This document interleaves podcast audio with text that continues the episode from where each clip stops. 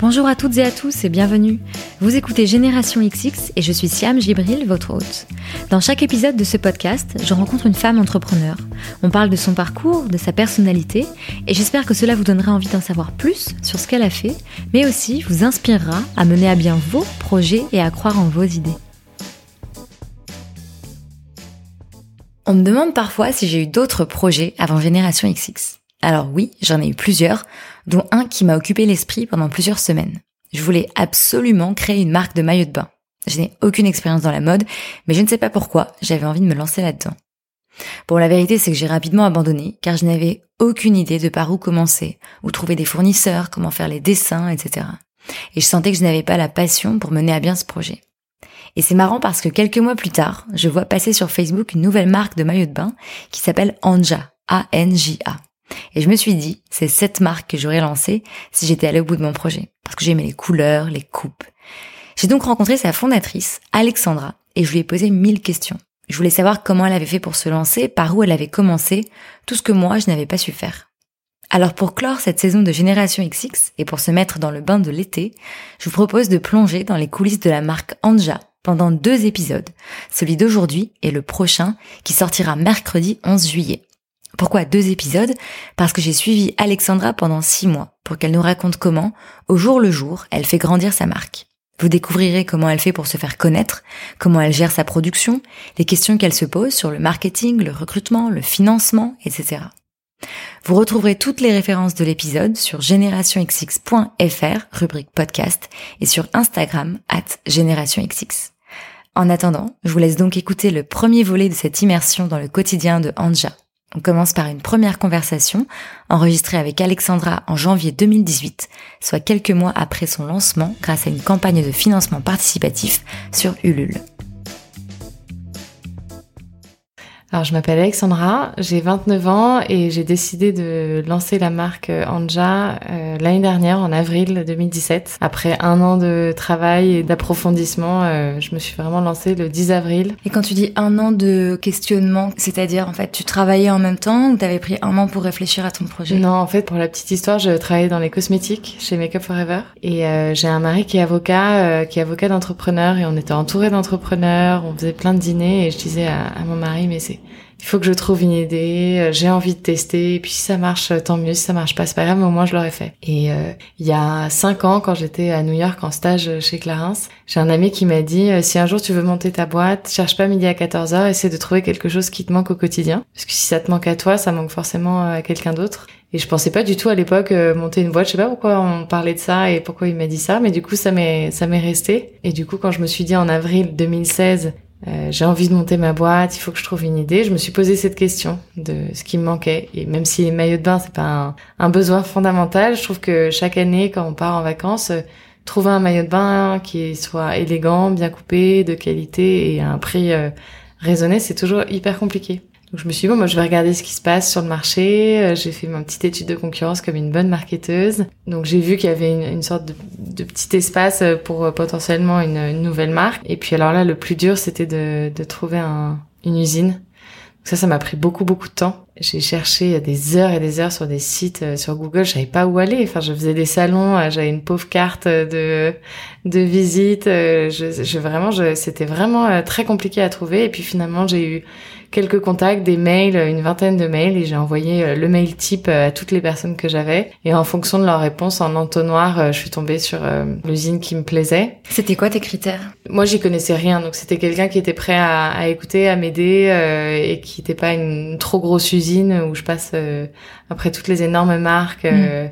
et qui était prêt à m'aider aussi. Et en fait, cette cette usine, c'était une, une, personne qui s'occupait du bain dans une très grosse usine et, ils ont fermé le bain et elle a décidé de monter sa propre usine de son côté avec une vingtaine de couturières qui sont dédiées euh, au bain depuis des années. Et du coup, on était un peu dans l'aventure entrepreneuriale ensemble, donc on a créé une sorte de lien euh, assez fort. Euh, on va se soutenir. moi, je suis pas considérée comme une toute petite cliente. je suis assez spéciale à ses yeux parce qu'on est, on s'est lancé ensemble. Donc, c'est vraiment un partenariat, même si, bon, évidemment, avec les fournisseur, il y a toujours des aléas, mais c'est un vrai partenariat, donc c'est hyper agréable. Et t'avais quitté ton job à ce moment-là? Non, non, j'étais toujours un peu en sous-marin. J'étais en sous-marin, je faisais un peu ça euh, à côté. Et puis j'ai décidé de quitter euh, le 2 janvier 2017. Je leur ai annoncé que je voulais partir pour lancer ma boîte. Donc tu as passé euh, donc d'avril 2016 à janvier 2017 à travailler sur son projet quand le soir. Ouais, exactement, le soir au pause déj quand j'avais un peu le temps c'était du beaucoup de travail de fond, euh, de, de comment j'allais appeler ma marque, euh, des inspirations. Et puis j'étais en marketing dans les cosmétiques, donc euh, c'était un peu le sujet que je maîtrisais, donc ça c'était facile. Mais après, ouais, la recherche de fournisseurs, ça a été un long travail. Et puis les dessins. En fait, j'ai demandé à mes cinq témoins de, de me donner un peu les maillots de bain de leurs rêves pour pour savoir. Tes témoins de mariage? Ouais, parce qu'elles sont toutes euh, foutues différemment, donc euh, ça m'intéressait de savoir euh, quel modèle leur plairait. Et en fonction des modèles qu'elles m'envoyaient, je les ai un peu customisés, redessinés. typiquement, mon modèle sculptural, je l'ai pensé pour une de mes témoins qui a une forte poitrine. Et du coup, je l'essayais sur elle, en fait. Elle me disait, ouais, là, je me sens bien, là, je... Enfin, et en fait, moi, je suis pas du tout styliste ni modéliste, mais ma mère est sculpteur, donc j'ai hum, j'ai appris à dessiner toute petite. Je fais des dessins euh, plus euh, en mode styliste que modéliste. Et pour la petite histoire, je m'étais dit non mais il faut absolument que que j'ai une modéliste. Euh, il faut que je vais jamais y arriver, sinon on va jamais comprendre mes dessins. Et en fait, j'ai contacté sur LinkedIn deux ou trois modélistes, je les ai rencontrés et le budget était tellement énorme que je me suis dit bon bah tant pis, je vais me débrouiller toute seule. Système D. Et en fait, mon usine c'est là où on a un vrai partenariat, c'est que elle retranscrit mes dessins, elle a une prototypiste en interne, elle s'occupe de tout et elle m'envoie des protos qu'on retravaille. Et une fois que le proto est validé, c'est ma fiche technique. Puis j'essaie les maillots moi en tant que femme. Et du coup, je pense que c'est ça qui fait que mes maillots sont proches des besoins des, des clientes, c'est que je le teste vraiment. Euh, je vais à la piscine. Euh, euh, je le teste même dans ma douche. Je voulais faire un maillot de bain blanc, euh, ça passe pas. J'étais dans la douche, non, ça va pas aller. Et je les teste vraiment en tant que femme. Là, je suis trop serrée. Là, ça va pas. c'est pas des, des mesures modélistes parfaites comme les, les bouquins le disent, c'est vraiment euh, sur le corps de la femme. Les premiers mois où tu t'es lancée, où tu étais encore en, en poste, euh, il y a eu des coups de mou? Oui, il y a eu euh, il y a eu des coups de mou parce que hum, c'est un gros challenge. Enfin, c'est lancer une marque de maillot de bain quand on s'y connaît pas, on sait pas ce que ça va donner. je lançais des questionnaires un peu à droite à gauche pour savoir les formats que les, les clientes aimaient bien, les tailles, pour avoir des idées. Mais c'est vrai que je pensais vraiment sauter d'un plongeoir euh, de 10 mètres euh, de haut. Et puis finalement en avançant petit à petit euh, on se retrouve qu'on a déjà un pied dans l'eau. Et du coup il suffit juste de, de glisser tranquillement dans l'eau mais oui il y a eu des coups de mou parce que parce que on est seul que moi j'ai pas trouvé d'associé. Au départ j'étais très je veux une associée, je veux une associée, je pourrais pas y arriver toute seule. Et finalement, j'ai pas trouvé la bonne personne. Et je me suis dit, bah, j'ai pas envie de, de m'empêcher d'avancer parce que j'ai pas une autre personne. Et en plus de ça, bah, je vais créer la marque euh, à l'image que je veux. Euh. Puis voilà. Et puis c'est vrai que mon mari, qui est donc avocat de start-up, a beaucoup d'associations qui qui marchent pas. C'est un vrai mariage, donc euh, c'est pas quelque chose qu'il faut prendre à la légère. On passe quand même beaucoup de temps avec l'associé. et voilà, j'ai pas trouvé la bonne personne, donc j'ai avancé toute seule et pour l'instant, je, je me suis débrouillée toute seule et ça marche plutôt pas mal. À quel moment tu t'es dit, je vais passer à temps plein? Ça a été quoi le je me suis dit que j'allais passer à temps plein euh, quand mon meilleur ami de chez Makeup Forever a décidé lui aussi de quitter euh, Makeup Forever pour une autre boîte pour le coup. Et je me suis dit en fait ça sera plus jamais pareil. Euh, euh ça faisait euh, déjà du coup c'était il me l'a annoncé en novembre. Ça faisait déjà 6-7 mois que j'étais en train de penser au maillot. J'avais bien avancé, que mes prototypes avançaient, j'avais mon logo. J'étais vraiment un peu bon bah go pas go et en fait il y a eu ça et puis il y a eu un événement familial qui m'a pendant Noël où je me suis dit bon bah en fait euh, la vie est trop courte, euh, go. Et le 2 janvier à la rentrée, euh, je demandé à ma boss de de lui parler. Comment elle l'a pris ta boss? Ma boss l'a super bien pris parce que son mari est aussi entrepreneur donc elle sait très bien ce que c'est et elle m'a dit que c'était une super idée, qu'elle me soutenait à fond. Et ils ont tous hyper bien réagi parce que c'est une boîte qui pousse vachement l'entrepreneuriat et du coup l'entrepreneuriat et je faisais partie d'un groupe qui s'appelait Bébé Dragon qui était un groupe euh, d'entrepreneurs pour trouver des idées euh, pour Make Up Forever. Donc c'était un projet en parallèle de, de Make Up Forever qui était complètement en dehors de, de mon métier. Et on a rencontré plein d'entrepreneurs pendant un an. Euh, on a eu beaucoup de conférences, on a dû construire des projets et je pense que ça m'a aussi un peu poussé vers l'entrepreneuriat. Donc, donc ils étaient entre guillemets fiers de, de, de m'avoir donné cette envie. Et mais bon, voilà, la rupture s'est très bien passée Comment ça s'est passé le, le premier jour où tu, du coup, tu ne bossais plus pour euh, ton employeur et que tu t'es retrouvé euh, seul face à toi-même? Alors le premier jour, en fait, ça a été, ça s'est pas vraiment passé comme ça. Euh, je me suis pas retrouvée euh, du jour au lendemain, lila lilalou, à par où commencer. Déjà, ça faisait donc neuf mois que je travaillais sur le projet, et en fait, on a eu un accord chez Makeup Forever où il me demandait de rester jusqu'à un, un, séminaire important où j'allais présenter un, projet sur lequel je travaillais depuis deux ans, donc euh, pour eux c'était important, mais c'était en mai. Et ils m'ont dit t'as besoin de monter ta boîte euh, en parallèle, donc euh, en fait je faisais deux jours pour Make Up Forever et trois jours pour ma boîte. Donc ça a été hyper fluide, je me suis pas retrouvée du jour au lendemain, bon bah par où commencer, parce que j'avais énormément déjà travaillé en amont. Et puis bah quand t'as deux jours et trois jours, finalement ton boulot il est condensé, donc tu, tu tournes pas les pouces en disant bon bah qu'est-ce que je vais faire? Donc euh, tout c'est hyper bien enchaîné. Euh, puis la campagne U, elle a commencé le 10 avril, donc pendant que j'étais encore chez Make Up Forever. Donc tout s'est fait vachement en transparence euh, et en douceur et donc, donc honnêtement c'était ça pour le coup c'était vraiment idéal comme situation. La campagne de crowdfunding, tu avais pensé au tout début? T'as exploré d'autres pistes de lancement? Je l'ai pensé quand j'ai découvert la campagne du pull français, du pull parfait pardon. C'était vraiment un énorme succès et en fait je me suis dit Ulule c'est ça permet de d'atteindre un cercle plus éloigné que juste son cercle proche très rapidement et euh, en fait ça permet de structurer euh, ton ton discours parce que tu dois tout raconter sur une page faire une vidéo essayer de vendre ton produit en une page donc ça te structure énormément J'y ai pensé euh, au milieu de mon projet euh, en 2010, du coup en 2016. Je me suis dit j'aurais jamais le temps de tout faire, la vidéo et tout. Et en fait j'ai une amie euh, qui, qui a monté une marque qui s'appelle Soit Paris, qui m'a dit, et je pense que c'est le meilleur conseil qu'on m'ait jamais donné. Enfin, elle m'a juste dit tu le fais, tu le fais, c'est c'est génial, ça, ça ça booste la marque. Et c'est vrai qu'en fait bah, la vidéo, toutes mes copines ont joué le jeu, elles l'ont elles l'ont fait tourner, donc au bout d'une semaine, il y avait déjà 6000 euh, vues sur la vidéo. Une campagne, ça se prépare hyper en amont, donc euh, euh, il faut que ton objectif soit très vite atteint pour que pour que ça donne envie à d'autres personnes de participer. Et au bout de de 6 heures, j'ai atteint mon objectif alors que la campagne durait 31 jours. Enfin, ça a vraiment créé une sorte de, de buzz au moment du lancement. Donc, moi, je le recommande à, à, beaucoup de gens, sachant qu'il faut vraiment que la, la page soit bien préparé, que le discours soit très euh, très clair euh, parce que les gens vont très vite sur la page. Mais vraiment, moi, je le recommande euh, vraiment. En fait, toi sur ta campagne, ce que tu faisais, c'est que tu vendais tes maillots en avant-première. Tu récoltais pas des fonds. Non. En fait. Alors sur sur Ulule, il y a, il y a deux deux process. Soit on récolte des fonds, soit on vend en précommande. Les fonds, en fait, l'avantage c'est qu'on peut participer avec 5 euros, 10 euros si la personne n'a pas envie d'acheter un maillot, qu'un qu'un de nos potes a pas de nana et qu'il a envie de m'aider, il peut mettre 10 euros. Le problème quand on met euh, un plafond euh, financier, c'est que les gens, quand on atteint par exemple, si on met 10 000 euros et qu'on dit qu'on a besoin de 10 000 euros, ce qui équivaudrait à peu près à 100 maillots, les gens se disent bon bah elle atteint 10 000 euros, c'est bon, elle a pas besoin de plus. Alors que quand on vend en pré-vente, en précommande, certes le panier est plus haut parce que c'est 90 euros, là mon maillot c'était 90 euros, donc c'est quand même un investissement qui est plus conséquent, surtout pour une marque de maillot qu'on connaît pas, on voit pas la matière, voilà. Mais au moins, euh, j'ai atteint les 100 en 6 heures et les, gens voient 100%, 100 euh, atteint en, termes de commandes 100. Ils disent ah génial, incroyable, puis ça monte, ça monte et en fait les gens font pas le lien entre euh, le montant et le et le nombre de, maillots vendus. Donc du coup, ça peut beaucoup plus exploser euh, facilement. Moi, je suis montée à 325 et je pense que personne ne se dit bah, du coup, elle a eu euh, euh, environ, euh, je sais pas, 29 000 euros avec tous les tous les frais, les taxes, TVA, tout ça. Et ah, elle a eu 29, enfin 26 du coup. Elle a eu 26 000 euros au lieu de 10 000.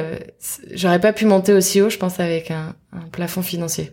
Et donc, qu'est-ce qui s'est passé après la, la campagne? On est en, on est en mai 2017.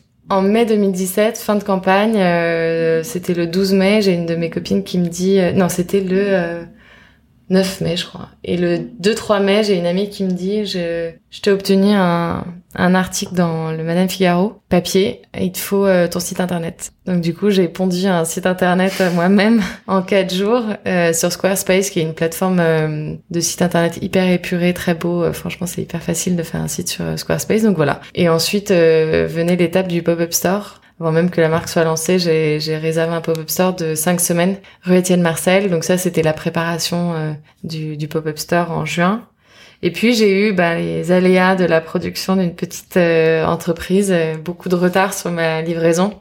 Je devais livrer fin mai et en fait mes tissus ont tardé à arriver. Du coup j'ai loupé mon créneau de prod en mai et je me suis retrouvée avec un retard de trois, quatre semaines. Après, j'ai énormément communiqué dessus, j'ai été hyper transparente sur ce qui se passait, euh, et puis j'ai réussi à livrer avant le début de l'été. Finalement, j'ai livré max euh, le 13, 13 euh, juillet, donc les gens partent souvent mi-juillet, août. Donc finalement, j'ai réussi à, à livrer en cadencé parce que dès que j'avais un modèle qui était prêt, elle me l'envoyait pour que je puisse livrer au moins les personnes qui avaient commandé euh, leur modèle et qui étaient prêts. Mais ça a été une grosse, grosse période de stress. En termes euh, d'investissement financier, tu as dû avancer des fonds et du coup avec euh, la campagne de crowdfunding, ça t'a beaucoup allégé. Est-ce que tu avais finalement beaucoup d'investissements à faire? Comment ça se passait? En termes de financement, c'est vrai que moi j'ai un business model qui demande beaucoup de financement en amont parce que je paye la prod, les tissus et que j'ai pas encore des accords financiers avec mes, mes usines pour qu'il m'avance euh, à 30 jours ou autre. Donc euh, oui, j'ai un j'ai un j'ai dû mettre euh, une bonne enveloppe d'argent que j'avais de côté, que, que mes parents m'ont prêté, voilà. Mais c'est vrai que la campagne crowdfunding donne un bon souffle parce qu'on reçoit l'argent avant de livrer les maillots. Donc c'est vrai que c'est un, un, chèque qui fait plaisir et qui soulage parce qu'on a finalement il y a tellement de frais cachés. après j'avais pas beaucoup de charges au début. J'avais pas de bureau, je travaillais de chez moi, euh, j'avais pas de stagiaire, euh, j'avais pas, j'avais juste ma prod, mon pop-up store et, et, et, mes pochettes et, et, voilà. Mais donc c'était, c'était, ça l'est encore extrêmement rentable, mais mais je pense qu'il va y avoir de plus en plus de charges et qu'il va falloir que je trouve de nouveau des fonds. Euh, pour l'instant, je suis toute seule en fond de roulement, euh, j'arrive, j'arrive à gérer, mais mais je vais en avoir besoin, je pense, dans, dans quelques temps. Une fois que tu as livré donc euh, tes clientes, tu as fait ton pop-up store. Donc là, on arrive à peu près en septembre 2017. L'été est passé. Comment on, comment on aborde euh, l'hiver qui arrive quand on a une marque de maillot de bain? Est-ce qu'il faut penser tout de suite à l'international? Comment on fait? Alors, euh, il y a plusieurs choses. la saisonnalité, je trouve qu'en en fait, il n'y en a pas vraiment de saisonnalité, mais bon, je le savais pas encore. Donc euh, en juillet, j'ai décidé de faire une collection croisière parce que je me suis dit voilà, il y a, y a, beaucoup de femmes qui partent au soleil en décembre, en novembre, en janvier et qui ont envie d'acheter un nouveau maillot. Et c'est vrai que sur le marché, je trouve que les marques de maillots passent en mode lingerie. Euh, il y, a, y, a, certaines marques, mais je me dis bon bah je vais tenter, on va voir. J'ai fait une petite collection de deux de, modèles en deux couleurs. Et du coup, euh, bah, c'est reparti pour un tour, euh, shooting, euh, prod. donc c'est un peu comme un développement pour l'été, mais en, en, mode plus condensé. Et il y a eu deux mois de creux avec du recul quand je quand j'analyse mes chiffres. septembre, octobre, il y a les impôts. On part plus en vacances, on rentre de vacances, donc c'est des mois un peu plus creux en termes de vente de maillots de bain. Après, euh, voilà, moi je suis allée chercher des boutiques. Euh, j'ai ouvert une boutique à Dubaï. Ouvrir une boutique, c'est-à-dire t'as une boutique physique? Euh, En fait, c'est des boutiques. Euh, quand j'ai ouvert une boutique, c'est des boutiques qui me prennent mes maillots. Non, moi j'ai pas de boutique physique. L'idée voilà, de trouver des, des boutiques où qui me prennent quelques pièces, qui où il y a du soleil souvent et où, où, du coup ça ça vient pallier le problème de la saisonnalité. Mais c'est vrai qu'avec du recul, j'ai j'ai pas vraiment de saisonnalité. Il y a eu octobre, euh, octobre qui était, septembre, octobre qui était un peu creux, puis novembre ça repart. Les gens repensent aux vacances de, Noël. Euh, donc, euh, donc novembre c'est reparti. J'ai fait des ventes, j'ai fait une vente à Dubaï, j'ai fait une vente à Londres l'idée d'aller chercher les clientes, des nouvelles clientes pour euh, pour que ça fasse euh, du bouche à oreille petit à petit. Et décembre, euh, c'était un très bon mois. J'ai fait un pop-up store de deux semaines qui était pas forcément très bien placé en termes de passage, mais c'était vraiment une boutique de destination, donc les gens venaient pour essayer Anja. Donc j'ai bien vendu. Et là, le mois de janvier, c'est c'est incroyable parce que je pense que les gens soit ont reçu de l'argent à Noël, soit euh, partent en vacances en février. C'est les soldes, donc euh, on est plus à même de, à même de dépenser euh, de l'argent et, et, et, voilà, janvier ça marche, ça marche très bien. Donc je pense qu'en fait c'est la saisonnalité, oui, les mois de de, de avril à, à août, c'est c'est le big moment pour les maillots de bain, mais mais honnêtement, moi j'ai un chiffre d'affaires qui est assez constant à part septembre-octobre, euh, toute l'année. J'ai l'impression que c'est allé hyper vite. Tu le sens comme ça aussi? Ouais, c'est allé très vite et en même temps, j'ai envie de le faire euh, très sainement. J'ai pas envie d'aller dans toutes les boutiques, n'importe où. Euh. Ulule, c'est ça, ça, ça a super bien marché, mais je voulais pas que ça explose. J'avais peur d'être de, de pas tenir les délais, de devoir livrer après euh, après l'été. Donc euh, voilà, j'essaie de rester euh, dans une croissance saine pour pas me casser la gueule après. C'est quoi ton ambition pour Anja? Euh, c'est marrant, il y a beaucoup de gens qui me posent la question, euh, tu vois ta marque où euh, dans cinq ans, dans voilà. Et j'ai une personne spécialisée dans le dans le marketing au Canada qui est venue faire une conférence à l'IFM et qui m'a demandé, moi je te demande pas où, tu vois ta marque dans cinq ans, je vois où tu te vois toi et, ta marque dans 20 ans. Et je trouve que c'est d'autant plus intéressant parce que bon dans cinq ans je peux dire voilà j'ai envie d'être le référent de, des maillots, j'ai envie d'être dans quelques boutiques à travers le monde, d'avoir énormément de clients quand en direct. Mais dans 20 ans, je trouve que c'est hyper euh, intéressant parce que ça donne aussi euh, une vision de qu'est-ce que où est-ce que moi j'ai envie d'être par rapport à ma marque? Est-ce que euh, j'imagine la vendre et euh, faire d'autres euh, d'autres projets? Est-ce que je serai toujours à la tête? Est-ce que je serai complètement diluée? Et c'est vrai que moi, idéalement, dans 20 ans, j'aimerais toujours avoir Anja parce que je le fais pas pour faire un buzz et la revendre dans dans 3 ans. C'est mon premier bébé, j'ai envie de le porter le plus loin possible. Et j'ai envie que dans 20 ans, ce soit toujours moi à la tête, que je me sois pas trop diluée idéalement, essayer de rester le plus indépendante possible et effectivement devenir un nouveau référent de, de marque de maillot de bain parce que je pense que il y a vraiment un marché, en tout cas pour une certaine génération et un certain budget, euh, voilà, et rester une marque pétillante, jeune et, dynamique. Donc là, on est en janvier. Ça fait donc pas encore un an non. que Anja est lancée. Est-ce que tu t'es fait une euh, un plan pour l'année? Est-ce que tu t'es dit, ok, cette année il faut que je sois là, cette année il faut que j'en vende tant, cette année il faut que j'ai développé euh, ma clientèle, il faut que j'ai des nouveaux magasins, je sais pas. Est-ce que tu t'es fait comme ça un plan pour cette année? Ouais, j'ai beaucoup, j'ai beaucoup d'objectifs pour cette année. Euh, j'ai une, une stagiaire qui est arrivée euh, il y a dix jours, justement pour euh, m'aider à remplir tous ces objectifs parce que bon, il y a un moment où être seule, ça a des limites. Commercialement, j'ai beaucoup d'objectifs euh, en termes de réseau aussi, de, rejoindre des réseaux. J'aimerais bien, euh, voilà, trouver des fonds, créer des, des, des dossiers pour trouver des fonds, que ce soit emprunt moi en direct à la banque ou faire des levées pour me développer d'autant plus. Pour ma collection été, je sors un nouveau produit qui est bien sûr lié au maillot de bain, mais qui n'est pas un maillot de bain, donc on va voir ce que ça donne. Mais je, je reste toujours dans l'univers du bain. J'ai pas du tout envie de me lancer dans la lingerie ou dans le dans les bodys. J'ai envie de rester. Euh, Anja, c'est la marque euh, du bain, donc ça reste toujours des accessoires autour du bain, mais on va voir si s'il y a un potentiel. Et puis euh, oui, international, l'idée de développer euh, commercialement à l'international certaines boutiques bien ciblées bien trouvé pour que euh, des gens puissent me trouver à l'étranger et pas juste à Paris. Euh, faire des pop-up euh, autre part que, que Paris. Enfin, voilà, j'ai plein de nouvelles collections aussi pour euh, croisière. Travailler sur 2019 pour essayer d'anticiper les achats des grands magasins. Enfin, il y a beaucoup de beaucoup de projets en cours. Quelques semaines plus tard, nous sommes en mars 2018 et j'ai retrouvé Alexandra pour faire le point avec elle sur ce qui s'était passé depuis notre premier enregistrement. Alors où en est-elle? Comment s'est passé le shooting de sa prochaine collection? Quels sont les investissements qu'elle souhaite réaliser pour développer Anja? Dans la conversation qui suit, Alexandra nous parle de ses galères de dernière minute, de pourquoi il faut être radin et de ses interrogations sur les posts sponsorisés sur Facebook. Bonjour Alexandra. Salut.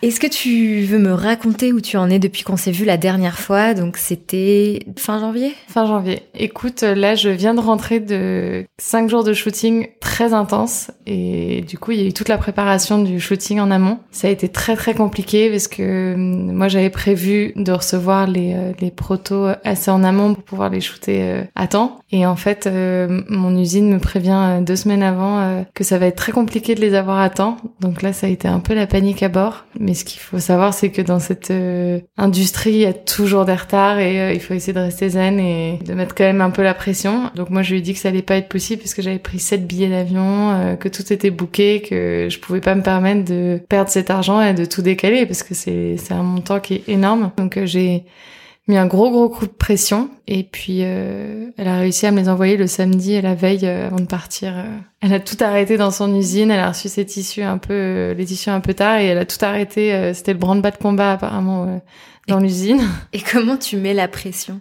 Ben, tu lui expliques que les montants que tu as engagés, les timings que tu as, parce que cette année, on est encore dans des timings très serrés. Normalement, le shoot de maillot de bain, ça se fait dans les alentours de septembre, novembre pour être dans les parutions dès février et moi je suis déjà début mars, enfin mi-mars, donc euh, j'étais déjà dans les dans les choux. Donc tu mets les, tu mets la pression en termes de timing en disant que là t'es en train de louper toutes les parutions euh, presse, que tu l'as prévenu depuis octobre que tu voulais euh, les, les maillots pour telle date, que c'était sa responsabilité de me dire si j'étais dans les temps ou pas dans les temps que tu as engagé tant de d'euros et que une perte de autant d'euros dans ta dans ton chiffre d'affaires et dans ton résultat dans une toute petite structure c'est énorme et que et que tu peux pas te le permettre. Et puis euh, et puis t'engages ta responsabilité en fait parce que moi je suis pas censée connaître en amont les délais de livraison de tissus. Enfin c'est son métier chacun son métier. Et euh, et si j'avais si si on avait pris du retard c'était à elle de me le prévenir et pas me dire euh, deux semaines avant le, shooting que ça va être très très compliqué de, de livrer mes maillots. Donc voilà, après c'est des c'est des sortes de menaces, mais il y a un moment où euh, à mon stade, la vie de ta boîte euh, en dépend et et alors comment s'est passé le shooting au final? Le shooting s'est super bien passé. Deux semaines avant, regardez la météo, il faisait beau, il faisait beau, il faisait beau, il faisait beau. Et évidemment, sur la côte basque, on ne prévoit jamais le temps, donc il a fait un temps mitigé.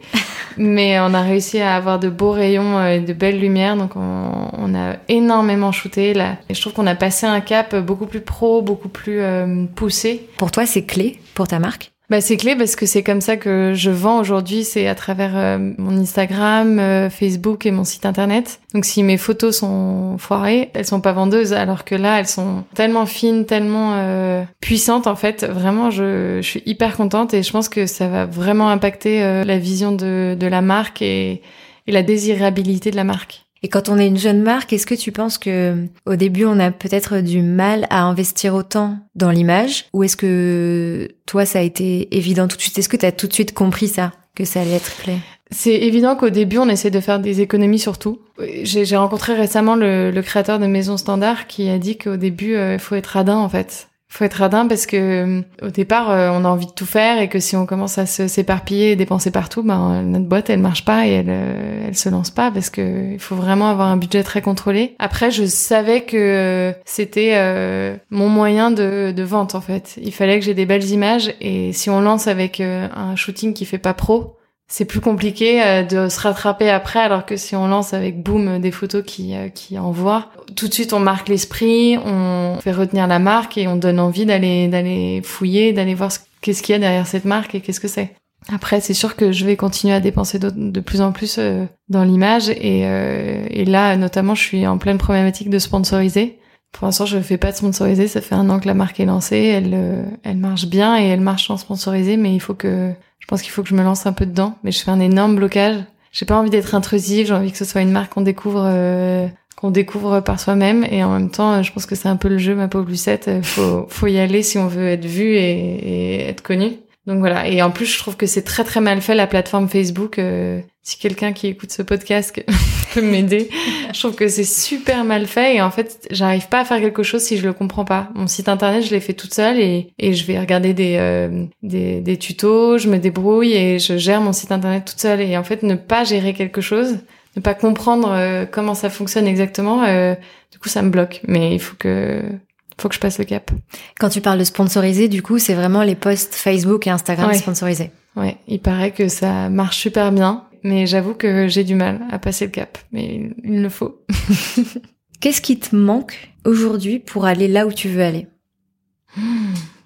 Euh, je pense une plus grande équipe avec des spécialistes. Aujourd'hui, euh, Pauline et moi, on est très généralistes, on touche à tout et on arrive à gérer euh, comme on peut. Mais je pense qu'il va falloir qu'un jour, j'embauche des spécialistes du marketing digital, du sponsorisé, du Facebook, de community manager, vraiment quelqu'un de très spécialisé. Potentiellement un jour, une modéliste en interne. Voilà, je pense que pour passer un second cap, il va falloir que j'embauche et euh, pour embaucher, il faut un peu plus de fonds. Donc je pense qu'un jour, il va falloir que j'emprunte. Aujourd'hui, j'arrive à rouler toute seule. Euh, j'ai pas envie de faire de levée de fonds. J'ai mm. envie de d'essayer de garder la main sur la marque. Et euh, pour l'instant, j'y arrive. Euh, j'ai pas forcément besoin de fonds. Mais, euh, mais le jour où je vais devoir embaucher pour passer un cap supérieur, oui, il va falloir que, que j'envisage d'emprunter. Quelques jours plus tard, nous sommes toujours en mars 2018, et j'ai rediscuté avec Alexandra via Skype pour lui poser deux questions.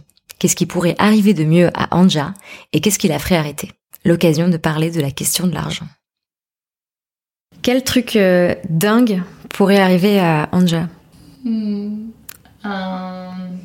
petit bon marché, un petit... Euh, non, une, une, belle distribution, un boom de vente incroyable. Je, sais pas, qu'est-ce qui pourrait arriver de dingue?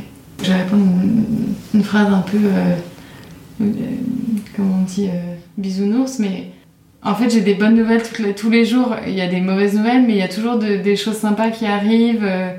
des clients, rien que moi, une commande, dès qu'elle commande arrive, je suis, je suis hyper contente. Donc et j'ai envie que la marque grandisse sainement et, doucement. Après, une chose incroyable, je sais pas, que Beyoncé m'achète un maillot.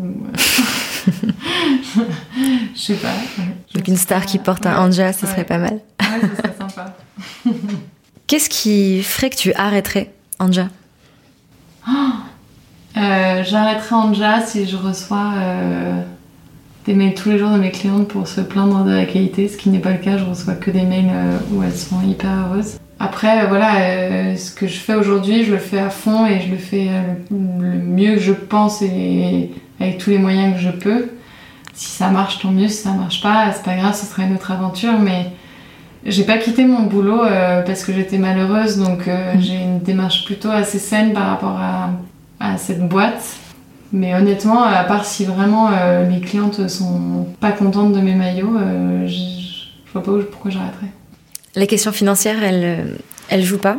Honnêtement, si, si on a un, projet dans lequel on croit, si on le vend bien et qu'on a voilà, de la motivation, je me dis qu'il y a forcément un moyen où on peut retrouver des fonds, de l'aide, de la BPI, des sponsors, des, des réseaux. Enfin, il y, a tellement de prêts d'honneur, de, de, de prêts, d'investissements que honnêtement, euh, je connais très peu de, de boîtes qui m'ont dit non, euh, là c'est compliqué, on n'a plus d'argent, on va devoir, euh, on va devoir arrêter.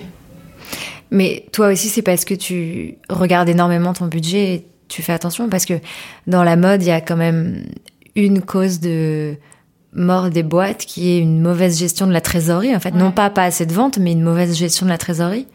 Bah en fait, moi je suis partie du principe que si dès le départ j'étais pas rentable, je ne serais jamais. Mm.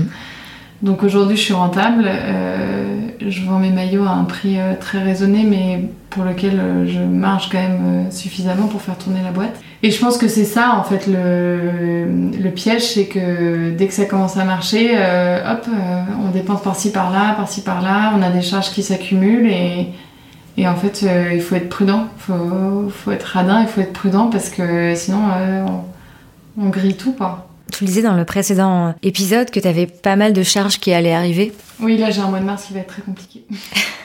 Mais de nouveau, voilà, j'ai un mois de mars qui va être compliqué. J'ai prévenu mon banquier, j'ai dit, voilà, je risque d'avoir un, un, bon découvert euh, ce mois-ci parce que je dois payer ma prod, je dois payer mon shoot je dois payer mes pop-up stores. Et tout ça arrive en mars et c'est énormément de frais. Là, je fais une prod de, plus de 1200 maillots. Euh, je, dois, la payer, j'avais déjà payé 30%, je dois payer 70%, donc c'est un gros gros chèque. Le shoot me, coûte cher. Il y, a, il y, Station F, il y a Pauline qui vient là, qui est arrivée. C'est des charges qui sont tout à fait normales, mais qui, s'accumulent. Et le mois de mars va être compliqué. Et je l'ai prévenu, je lui ai dit voilà, je vais avoir un, découvert. Autorisez-le-moi à plus de temps parce que je me suis fait un, j'ai anticipé, je me suis fait un besoin de fonds de roulement jusqu'à jusqu'à fin décembre avec toutes mes ventes, toutes mes charges et je sais exactement ce que je vais avoir en trésor euh, par rapport à tel objectif par mois. Et je sais que mars va être compliqué, mais dès, dès le lancement de la, de la nouvelle collection, euh, ça va normalement ça va aller mieux parce que je me suis fait un, un bel objectif, mais tu le sais depuis quand que ton mois de mars il va être compliqué? T'anticipes à combien de temps Je suis en janvier parce que parce que j'ai défini la date de mon shooting, parce que la date de mon lancement et que tout arrive à ce moment-là. Mais il sera un peu moins compliqué du fait que je continue à bien vendre là, donc euh, ce sera un petit peu moins compliqué, mais il va être euh, il va être chaud. Alexandra s'est donc fixé de gros objectifs de vente, pense aux prochains investissements qu'elle va devoir faire et paraît pour le moment assez réticente à lever des fonds. Dans le prochain épisode, qui sera en ligne le mercredi 11 juillet, vous découvrirez si Alexandra a atteint ses objectifs de vente, comment se sont déroulés ses pop-up stores, si elle a changé d'avis sur les levées de fonds et quel bilan elle fait des six premiers mois de 2018. En attendant, rendez-vous sur Instagram at GénérationXX et sur générationxx.fr pour nous suivre. À très vite!